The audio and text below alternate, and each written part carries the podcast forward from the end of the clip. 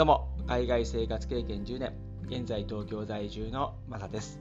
この番組は僕は海外生活からの経験をもとに失敗談、苦労話や文化の違いなどをお届けし、海外に興味を持っていただけたり、日本との違いを知ってもらえたらなという番組になります。そして、有料放送、エキサイトルームというのをやってるんですけども、海外をキーワードですね、熱く、深く、そして口も悪くなっております。ご興味のある方は、概要欄にリンクを貼っ付けておりますので、ご参加してみてください。あと、Spotify で聞かれている方もですね、ご登録可能ですので、ご参加してみてください。はい。ということで、今日はですね、和食が止まらないというテーマで話していこうと思います。もうタイトルそのままなんですけども、和食止まらないですね。もう毎日和食なんですけども その6年間ドイツに住んでいてですね向こうでも豆腐とか納豆が買える環境だったのでそのデュッセルドルフっていう街がですね日本人が一番ドイツの中で多い街でですねアジアンショップであったりとかですねあと日本食レストランもかなり多くありましてそんなに和食に対しては困らない町なので僕はその隣のノイスというところに住んでたんですけどもそのノイスからですね車で20分ぐらいで行けちゃう距離なのでだから週1回はですねアジアンショップとかに行って納豆とか豆腐とか売ってるのでそこで買って家で食べるみたいなそんな生活をしてたんですけどもただですね昼飯だとかですねあと晩飯もそうですね晩飯はその納豆と豆腐があるんですけどもただ他はですねなかなか和食に対してですねバリエーションがないもんですから毎日同じような感じになってしまうんですけども最後のメインのですね食べ物とかそういうものに関してはですね日々そうですね魚がなかったですからもう肉系が多かったですね。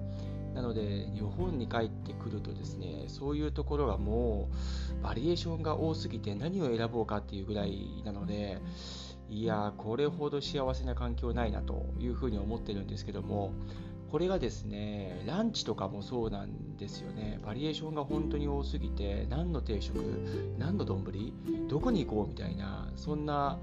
こう何て言うんですかね幸せな環境にいる中なんて贅沢な環境にもいるんだろうっていう風になっちゃうんですけどもそれでですねこの和食が止まらないのはランチにかなり影響しておりましてですね同僚がですねパスタとかピザとかそういう洋風なもの食べに行きませんか？みたいな行きましょうみたいな感じで言ってくるんですけどもいや和食行きません？とか っていうふうに速攻で言い返してるんですけど今日中華行きませんか？いや和食行きません？って。分かってくれるんですよね。ああまだそういう和食が食べたい時期なんですねみたいな。なかなか洋食とかあまり食べたくならないんですねみたいな。いやそうなんですよ。いまだにパスタとかピザとか食べたいと思わないんですよね。そこに自分が行ってですねじゃあ美味しいピザパスタを食べに時間とお金を使うっていうこの気持ちにねなれないんですよね。もう日本に帰ってから1ヶ月半はもう経っちゃうんですけども早いもんですね。それでも和食がもう全く止まらないんですよね。朝起きてあ今日ランチ何の定食食べようかなみたいな。もう中毒ですね和食の。そんな。そんな感じにもちょっとなっちゃってるんですけども。ただ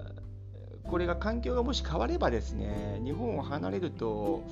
もしかするとそうですねパスタとかピザとか洋風なものが食べたくなるのかなというふうに思うんですけどもそれも多分長続きはしないと思いますね。例えば今からじゃあドイツに戻って1年間生活しろって言われてもいやーまたあの和食がなかなかこう日本と比べてですねバリエーションがないとこに入るのっていうのは気持ちの整理がつかない部分はあるかもしれないですね。それほど食って大事かなというふうに僕は思いますね。なので長期滞在に対してはちょっと抵抗はあるんですけども短期ですね。ショートステイに関してはですねまあ我慢できる範囲ですね。これが長期と短期で大きく違うところだと思うんですけどもなかなかこう長期でそうですね食のストレスっていうのは、うん、溜まってくるのかなというふうに思うんですが1週間とかねそんなんだったらまだ我慢できる範囲かなというふうに僕の中では思うんですけどもそれぐらいですね食っていうのは毎日なので大事なとこってすごくあると思うのでなので今のこの日本の環境というのはまず食に関しては贅沢で恵まれている環境なのでそこに関してはストレスはほとんどっていうか全然ないですね。ただストレス社会っていうのはね当然あるんですけどもストレスというのは世界どこ行ってもね働くとはあるもんなのでああとそれが高いか低いかっていうところだと思うんですよね。日本はやっぱり高いと思います。いろんなこう同調圧力だとか人の目を気にするとかっていうのがあるので、まあ、そこは僕はもう自分は自分で行こうかなと、そこはドイツで学んだことを押し通していこうかなというふうには思うんですけども、押し通すというか、まあ、自分がいいなと思うところをどんどんやっていこうかなと、で変える必要ないなというふうに思ってるので、うん、そこは自分なりにやっていこうかなというふうには思っている次第なんですけども、ただその食に関してはですね、ランチでもディナーでも和食が止まらないですよね。そう久々に会う友達とか、うん、こっちに帰ってきてですね何人か会ってるんですけどもいや久々に会うんだったらちょっといいとこ行こうよみたいな「おおいいよえでえ何々割烹料理とか」みたいなその鉄板焼きとかみたいななんかそういうちょっと高いとこみたいなそれかちょっと高い寿司とかあと焼肉とかなのとかっていうふうに言うといやいやいやそんなんじゃなくてフレンチとかイタリアンとか中華とか、なんかそういうとこかな。いや、いや、そういうことじゃないんですよね、とかって 和食がいいんですよっていう。え、もう洋食とかっていうのは、そのドイツいる時に散々食べてきたので大丈夫ですっていうふうに丁重にですねお断りをして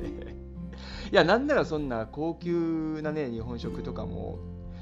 あまり今のところは魅力がなくて、もう大衆酒場とかですね、本当にチェーン店の居酒屋だとか、高架下の居酒屋だとか、飲み屋とか、そういうとこにめちゃめちゃ魅力を感じてるんですよね。そういう雰囲気がもうすごく今は好きで、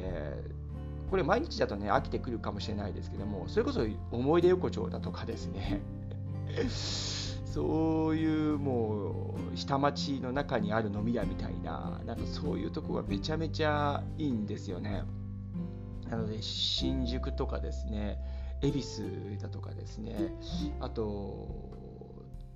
どこですかそういう横丁があるとこ渋谷さっき言ったか、うん、そういうとこがですねめちゃめちゃこう自分の中では重宝してるというかまた行きたいなっていうふうに思うわけなんですよね。もう、これは中毒ですかね、もう和食の今。そうなんですよね。だから和食に関しては、そういうもう、洋食を別に避けてるわけ、まあまあ避けてんのかな。食べたいと本当思わないので、あれ何なんでしょうかね。もう久々に会う友達とか、もうせっかくなんでスパニッシュ行きましょうとか、もう向こうにせっかくいたんだな、じゃあ美味しいドイツ料理してますよとか、いや、